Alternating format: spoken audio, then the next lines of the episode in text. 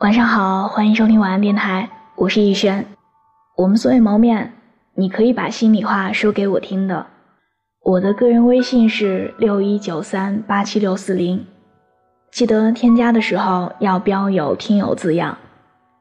我的新浪微博是我给你的晴天，那里有我的故事。愿我永远不红，只做你的私人树洞。关于友谊，有一句话是这样说的：关系再好，也要学会尊重彼此，不跨越界限，保持彼此的独立。这是情谊长存的不二良方。最近和朋友一起出去吃饭，刚坐下来还没有几分钟，他的手机铃声就响起来了。朋友极不情愿地接起了电话，这边还没有来得及收尾，对面就是一顿无脑输出，基本没有看到朋友接话。最后朋友说了一句：“如果你非要这么说，那我也无话可说了。”就主动把电话挂了，看样子是既无奈又气愤，拒绝了对方的什么要求。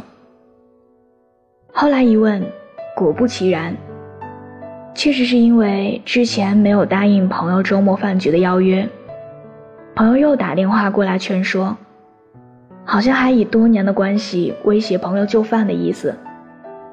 但是因为朋友本身有安排了，朋友说。他不可能因为关系好，就勉强自己去附和别人。保持自己的独立，一直是自己多年来的原则。朋友的一番话，不禁让我想起了胡适先生曾经说过的：“要争独立，不要争自由。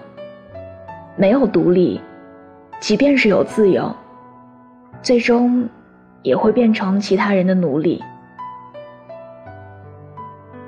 生活中，我们原本是自由的个体，但是很多时候却被交情绑架。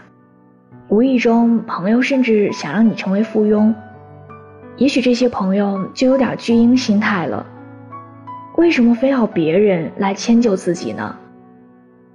其实，成长本来就是一个从依赖走向独立的过程。朋友在这个过程当中。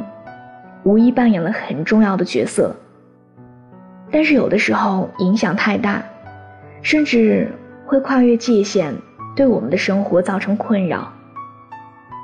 朋友可以分很多种的，但是既然能被称作朋友的人，那么肯定是和自己有一定交情的人。不过不管有如何深的交情，你一定都要记住，再好的交情。也要保持彼此的独立。最好的友谊并不是朝夕相处的在一起，保持彼此的独立很重要。李白和杜甫有过一段忘年之交。那时候李白四十三岁，杜甫三十二岁。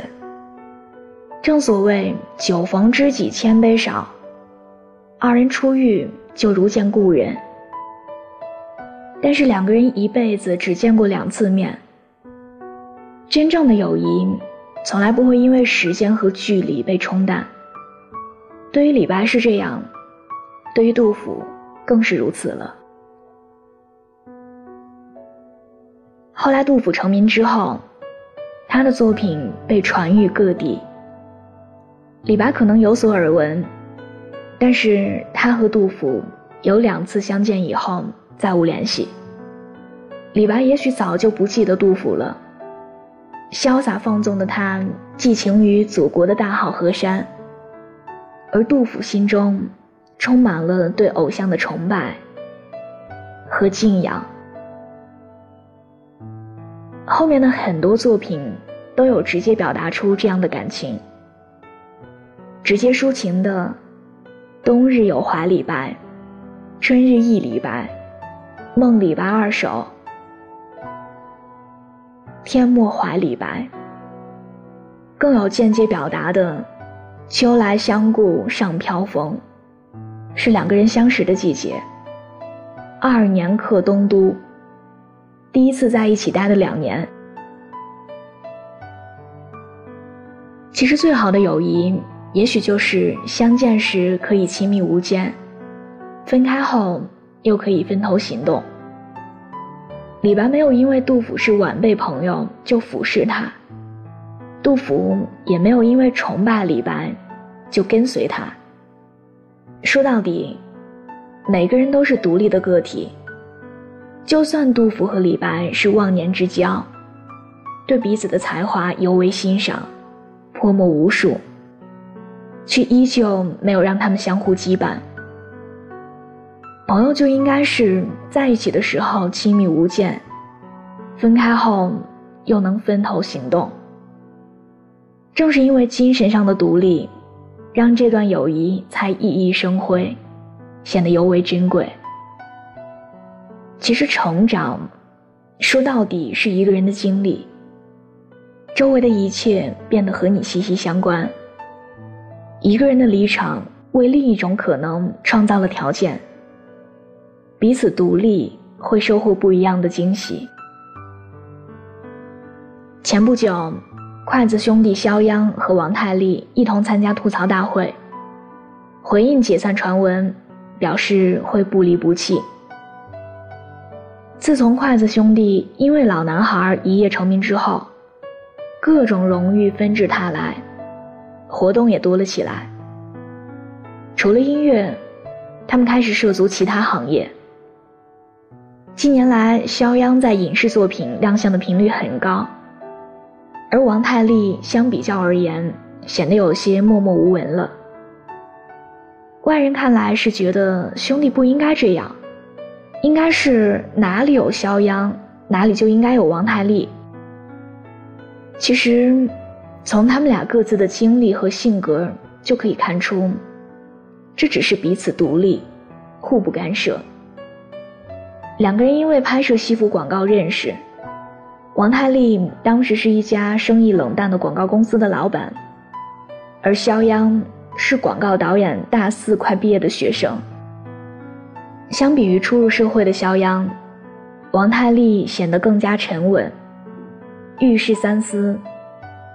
他喜欢音乐创作，而肖央能编会导，充满干劲儿和热情。成名之后。肖央一如既往的充满干劲，不断在尝试，而王太利则是显得比较道家，无为而沉稳。表面上看，两个人似乎关系平淡，甚至在外界看来不像一个组合了。可其实，每次肖央微博上有新的动态，王太利总是会在第一时间点赞或者转发。兄弟的交情自是不必说，但他们又是彼此独立，又互不干涉的，选择呈现真实的自己，没有为了利益而迎合外界的眼光，这才是友谊最好的状态。三毛说：“朋友之间相求小事，顺水人情，理当成全。”过分要求得寸进尺，是存心丧失朋友最快的捷径。所以凡事看淡就好。交情再好，也要学会彼此尊重，不跨越界限，保持彼此的独立。这是情谊长存的不二良方，对吧？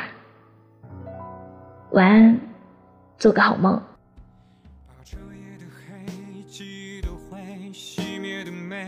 装进水杯，揉碎。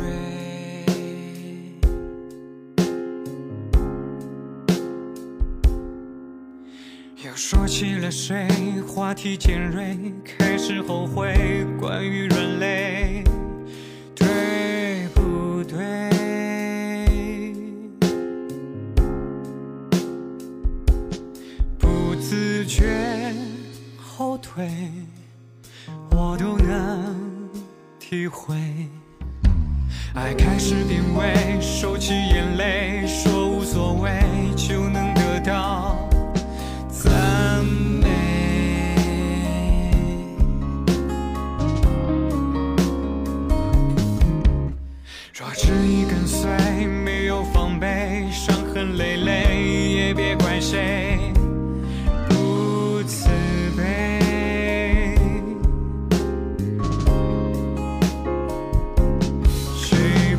是惭愧谁被谁劝退？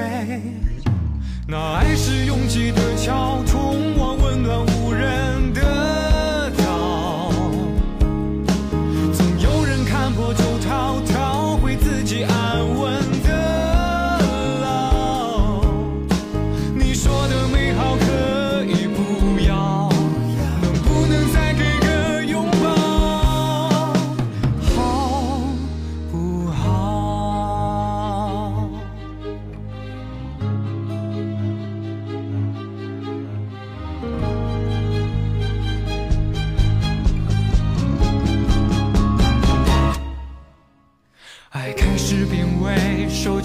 泪说无所谓，就能得到赞美。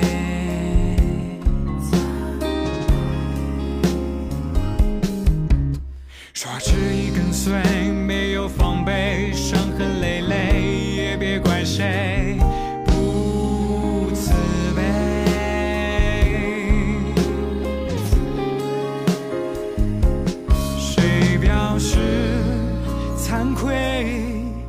谁被谁劝退？